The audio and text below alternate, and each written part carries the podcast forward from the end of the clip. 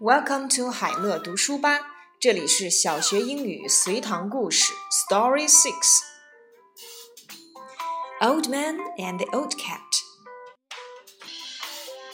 An old man has a cat. The cat is very old too. He runs very quickly, and his teeth are very bad. One evening, the old cat sees a little mouse. He catches it but he can't eat it because his teeth are not strong enough. The mouse runs away. The old man is very angry. He beats his cat. He says, You are a fool cat. I will punish you. The cat is very sad. He thinks, When I was young, I worked hard for you.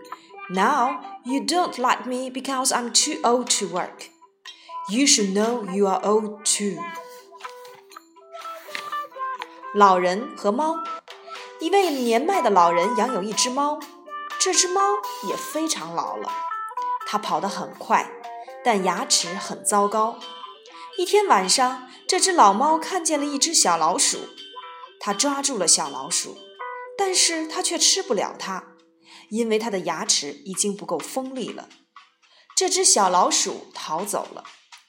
老人非常生气，他打了猫，并且对他说：“你这只蠢猫，我要惩罚你。”猫非常伤心，他想，在我年轻的时候，我为你努力工作，现在你却因为我太老了，不能工作而不喜欢我。你应该知道，你也老了。Questions number one: Does the old man have a cat?